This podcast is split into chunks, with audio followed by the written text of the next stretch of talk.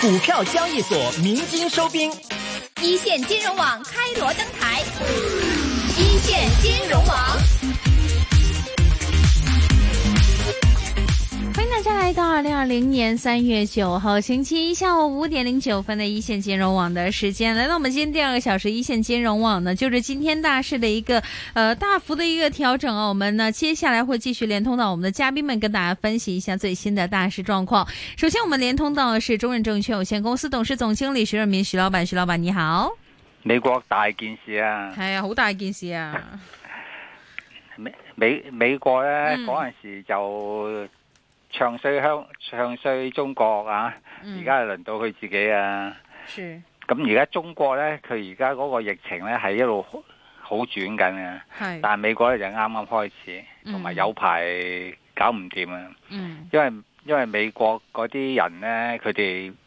唔係好似中國咁合作嘅，你係叫戴口罩就戴口罩，唔出街又唔出街噶嘛。嗯美國係個人主義噶嘛，佢理得你咁多啊！嗯我啲朋友喺法國同埋喺 L A 嗰啲咧，啊佢話啲人都唔唔戴口罩嘅，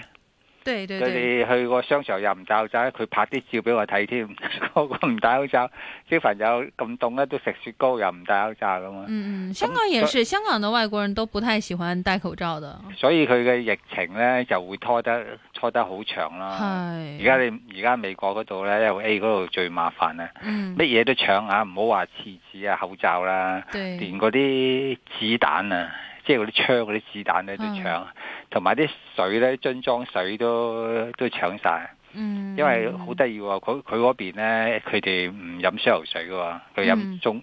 誒樽裝水嘅喎，嗯對對對，咁而家啲水都報埋啦，所以佢呢啲疫情咧嚇、對有啲對中國就反而好喎、因嗯為你你要買大量嗰啲誒，譬如啲廁紙啊、口罩啊。全部都係響中國入口噶嘛，超過哦半成以上嗰啲口罩呢，都係中響中國製造嘅，同埋八成至九成嗰啲口罩嘅嗰啲原料呢，都係響中國嗰度製造嘅。嗯嗯，所以而家中你美國同中國是嗌交呢，中國話好，我啲廁嗯紙啊、口罩啊、嗰啲醫療用品啊、是嗰啲藥棉啊嗰啲啊。嗯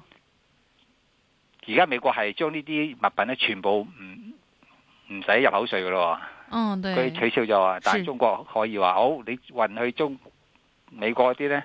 全部要加一百個 percent 税咁樣出口税咁啊！嗯咁你變咗運去美國，美國又要咁貴，又要賣咁貴啦。係。咁中國會唔會咁做咧？我我就、哦我就唔知啦。 OK，哎，之前我听到有哎美国的一些的官员呢，跟刚刚徐老板说的很近似，他又说呢，呃，因为这一次疫情，所以他们提早意识到说，呃，这个很多的医疗用品，比如刚刚提到的口罩啊，一些的医疗用的棉花呀，其实都是来自于中国，所以他们就说应该去正视很多美国的医疗用品依赖中国资源的这么一个问题。但是这个问题我们看到，其实呃那天呢，我看完那篇报道之后呢，也没有后续更新，这个故事好像就中间完结了一样。徐老板觉得美国有可能就是自力更生，就自给自足的去完成整个医疗系统一个供应吗？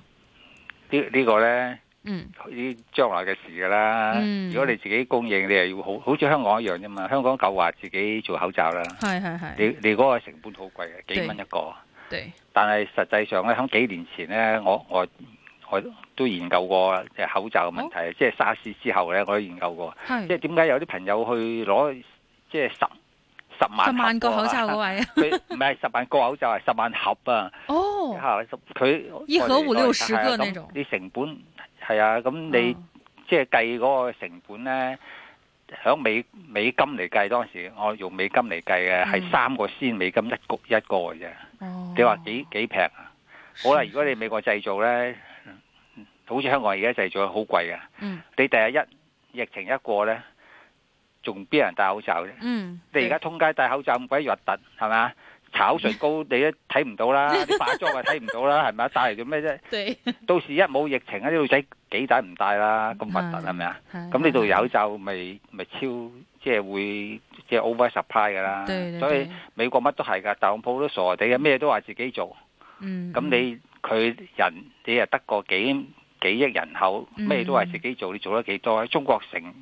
而家十四億人口啊哦，而家啲廠啊都請唔到人啊。係同埋佢物料乜嘢都有嘛，中國樣樣嘢都有嘛，一條龍樣樣齊啊嘛，係，所以好麻煩嘅。而家美國麻煩，歐洲又麻煩，啲意大利又麻煩，即係佢哋嘅習慣又麻煩。係佢譬如嗰啲歐歐洲人啦，中意一見面就啊攬住錫嘅，嗯咁咪乜鬼嘢菌都傳晒過去啦，係嘛？嗯琴日我響維園行過維園，嗯見到有啲外傭 ừ, 咧，嗯，佢哋食飯咧仲係用手拿嘅。對對對對對，咁一即係一盤飯咁樣，三個外佣就不過佢哋係戴咗個戴咗個嗰啲即氣嘅手套嘅，嗯咁啊大家拿拿拿住嚟食咁啊，嗯咁呢啲都係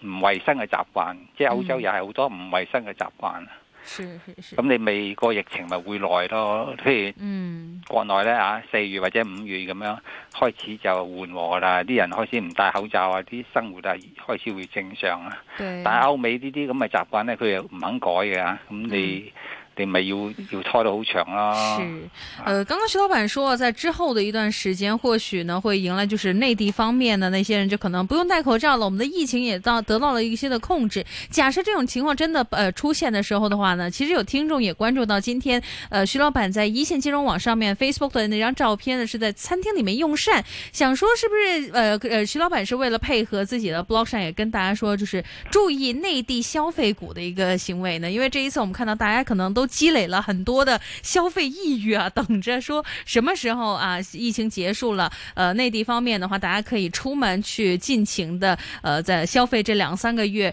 已经闭关之后的一些的压力啊，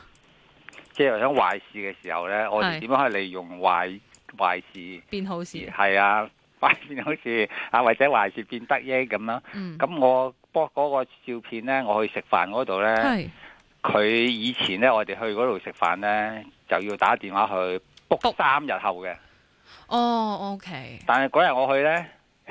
你亦睇到啦，全部空嘅，得對，我呢張台嘅啫，咁啊。哦，咁你唔使 book 啦，幾好係咪啊？咁呢啲咪嗯嗯壞事變好事咯。如果冇呢個疫情啊，嗯，我要 book 三日後，我我邊知道三日後我得唔得閒啦？係咪啊？是，咁你而家是咩好事咁咪乘機去去嗰度食一餐啦咁啊？嗯嗯嗯，呢呢啲疫情咧，遲即係遲早會會過嘅。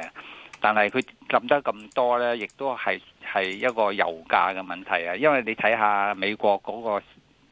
指數成分股咧。係裏邊係有油噶嘛。香港都係㗎，香港你恒生指數裏邊都有啲油股啊，啲煤炭股啊嘛，對對對，淨係一隻八八三跌十六個 percent。咁你恒生指數而家只係跌四個 percent 啫喎，嗯一跌咗一千點，雖然一千但係四個 percent，但係嗰只油咧八八三已經跌十六個 percent。你係咪等於呢一千點裏邊有好多成分咧係因為呢個油跌咗十六個 percent 啊嘛，嗯係咪嗯先？嗯所以你睇指數其實係嗰個意義就唔係好唔係好大嘅。係咁係你油價跌呢，即係壞事變好事係咩呢？嗯啱晒啦，佢哋減價戰，即係好似貿易戰一樣，是中中東同俄國打貿易戰嗯又嗯點呢？佢俄國唔肯減產，唔肯 keep 住嗰個油價保持穩定，是咁咪沙地阿拉伯咪累鬥累咯嚇，嗯大平賣，咁咪平過你俄國咁樣，嗯咁一跌油價一跌。邊個得益呢？但產油國一定係有損失啦，嗯俄羅斯亦都係有損失啦，嗯嗯美國亦都有損失啦。你係出口油啊嘛，你靠出口油啊嘛，所以美國又好麻煩。係疫情打完擊就跟住油油價下跌，佢嗰個利潤又利潤又細咗是咁是是樣，雙雙重打擊。咁好處係咩呢？中國靠油㗎，而家搏命買油㗎。嗯即係你跌咪啱晒咯，係咪啊？而家攞啲美元，佢咁多美元攞啲美元嚟買晒啲油儲儲備啊！所以將來一復甦咧，個經濟一復甦咧，中國係會最快脆嘅。哦同埋而家大冧咧，唔係我哋持有，即係唔係好似巴菲特呢一種人咧去估出嚟嘅。係你只要係睇下嗰啲誒呢啲誒成交大嗰啲股票啊，嗯嗯譬如九九八八啊嗰啲啊，誒嗰啲成交拋空額係幾多咧？哦對四十個 percent 係拋空嘅，即係話係幾乎掟出嚟嗰啲股票呢，一半呢係拋空者，佢根本手上冇股票嘅。嗯嗯嗯而家嘅投機性好非常之重咯、嗯，是是咁所以亦是，都會有有反彈啦。但係如果我哋呢啲長線嘅，係佢唔唔好做孖展嘅，你係逼唔到我哋嗰啲貨掟掟翻出嚟俾佢嘅。係係即係係，好似我我講過一個朋友，佢要買君臨天下，嗯就沽出嗰只股票去買嘅。嗯，當時就沽咗港交所係係係廿八蚊沽嘅，就買君臨天下。係而家只港交所二百幾蚊啦。即即係呢嗯啲人呢，佢佢使乜要沽貨啫？係是嘛是是，如果沒你錯當時你調翻轉，你沽嗯出關林之下啊買廿八蚊 嘅股票，你而家都唔會沽啦，係嘛？係即係呢，係啲，如果你呢啲係嗯實力實力嘅投資者，是你唔會受呢個波動嗯影響噶嘛。所以是我一路都講啊。啊！呢幾個禮拜都係，千祈唔好做孖展，唔好搞乜嘢窩輪啊嗰啲牛是熊證啊嗰啲嘢，因為而家波動好大啊嘛。嗯嗯，如果有做孖展嘅，就劈晒佢先嗯啊， ，OK，揸住銀紙先，大係把機會你買啦。嗯，说说到买的机会方面的话，要说一下股份了。呃，今天很多听众其实都问到这个内需股啊，可能也跟徐老板的照片有关系。所以有一位听众就问这个内需股啊，一零四四同二八八，呃诶，現價買入嘅話，邊只會好啲呢？徐老闆會點建議啊？嗱，萬二零二八八， 288萬萬洲咧就係做豬肉嘅，係佢個業務咧有一半咧係喺美國嘅。係，咁你而家美國慘啦，係咪大件事啦，咁啊 影影響佢好大啦，係咪？啊對，啊雖然你你係疫情，你都要食豬肉，但係去酒樓、去出出街食嘢，大家一齊 barbecue 嘅機會係咪少咗啊？對少，咗之後，嗰、個豬肉嘅用量咪會少咯。嗯嗯，沒錯沒啊咁錯，咁所以佢因為佢大部分嗰個業務啊，超五成個業務都係響響美國噶嘛，所以嗯凡係美國嗰啲股票啊，響美國上市或者同美國做生意嗰啲呢，就嗯盡量避免啊。 O 咁你 K，一零四四恒安呢，呢、個就係三十年前佢已經響中國做嗰啲誒對咩衛衛生巾啊、係呢誒、紙尿片啊呢幾啊個啲一嘅定要用噶啦，呢啲呢啲最近呢，係就聽講話佢哋買咗幾副機翻嚟就哦整口罩，哦，咁而家呢， 整口罩呢就冇諗住佢賺錢， 是啊對，佢而家整口罩我諗都對係半賣半送咁啊，支持支持國家咁啊嚇。嗯嗯，咁嗯廣大就好興嘅，一個一個命令呢，個個都好聽話嘅，搏命捐錢添啊！ 對對對對對，馬雲啊，啲啊搏命捐錢啊，咁啊啊啊啊唔敢唔敢得罪習近平嘅嘛，一樣 所以兩個比較呢。嗯就一零四四就穩陣好多啦。啊，OK，同这埋个，佢佢做嗯，佢做開做紙噶嘛，係咁你做口罩用咩嘢啫？係嘛？对对对，也是同一个行业类类别啊，是很接近的。OK。嗯所以兩個揀啊，一定揀一零四四1044噶啦。啊 OK，呃，另外有听众也问到啤酒方面呢，说这个因为这个啤酒品牌，我们看到呢，有听众认为是繁荣社会的消费品，所以想问一下啦，这个二九一啊，華潤啤酒方面嘅話，而家買唔買得落呢？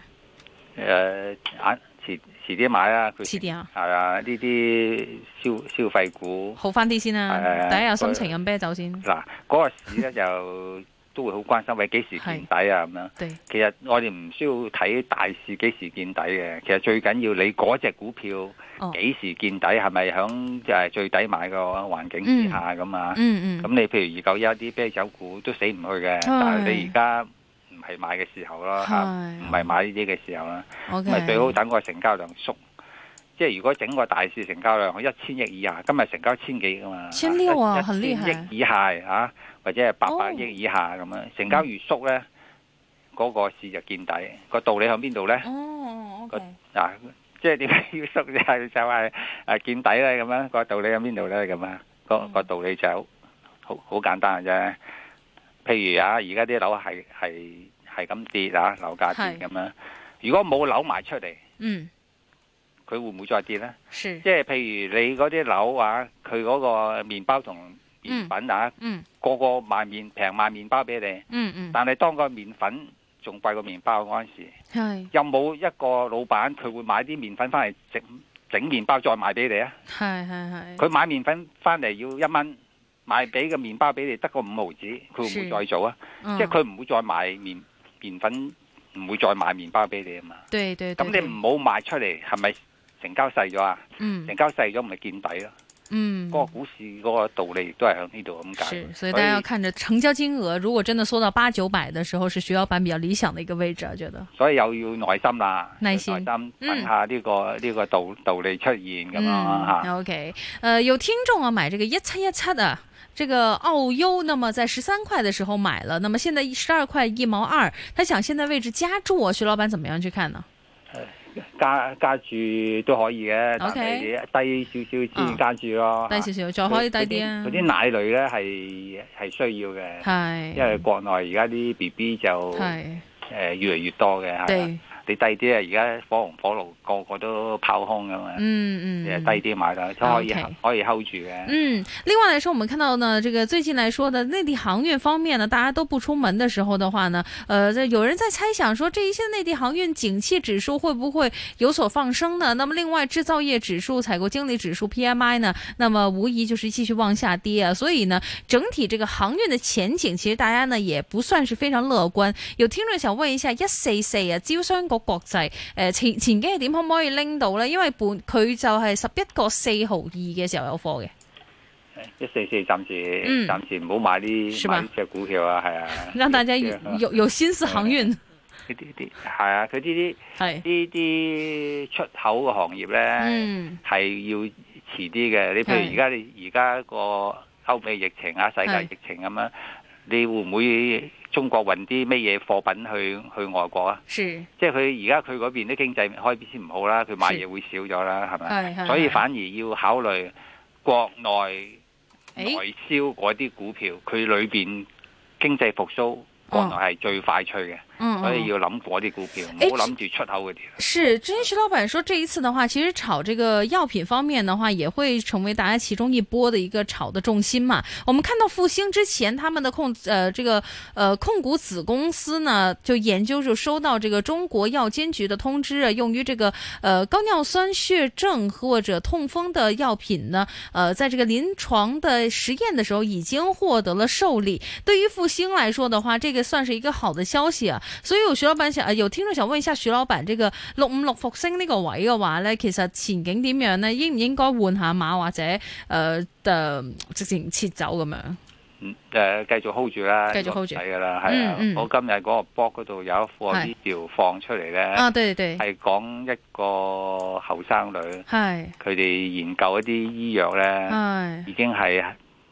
佢話係全世界係第一噶啦，已經哦好，啊！咁 OK 即係話其實中國好多科技啊、醫醫療啊，已經係人係啊追到誒國際啊，啊對，國際水平，甚至對係超越國際水平啊！係咁呢啲醫藥股啊、科技股啊咁樣，值得留意嘅。嗯你 OK 有。得你守得到就要守噶啦，係守得到啊你守下啦你做孖展就冇辦法啦，你做孖展要 安劈全咗的佢，手，係啊，劈咗佢之後咧，你係唔好爭錢，呢個係係最緊要嘅。嗯呢個，OK，投資投機嘅技術就係嗯咁樣，當一當一間證券公司 call 你孖展嘅時候，係，你就會毫不猶豫跳船，嗯否則咧你就會會沉船，冇永世冇得翻 身。 ，OK，呃，有聽眾在這個普通股票方面也想跳一跳船啊。這個阿里巴巴來說的話呢，現在二百零四蚊嘅時候佢有貨啦，可能今日大市調動得太勁啊，所以佢諗緊誒使唔使止蝕咁樣？阿里巴巴好危險㗎，個個投機嘅投機啊對對者都係向佢拋空啊，因為點解啊響美國有上市㗎嘛，對對對，啊啲美國大鱷啊係咁係咁 d 你啊，嗯，啊盡力，哎即呀係你買阿里巴巴，你不如買另外一隻啦，換馬換什麼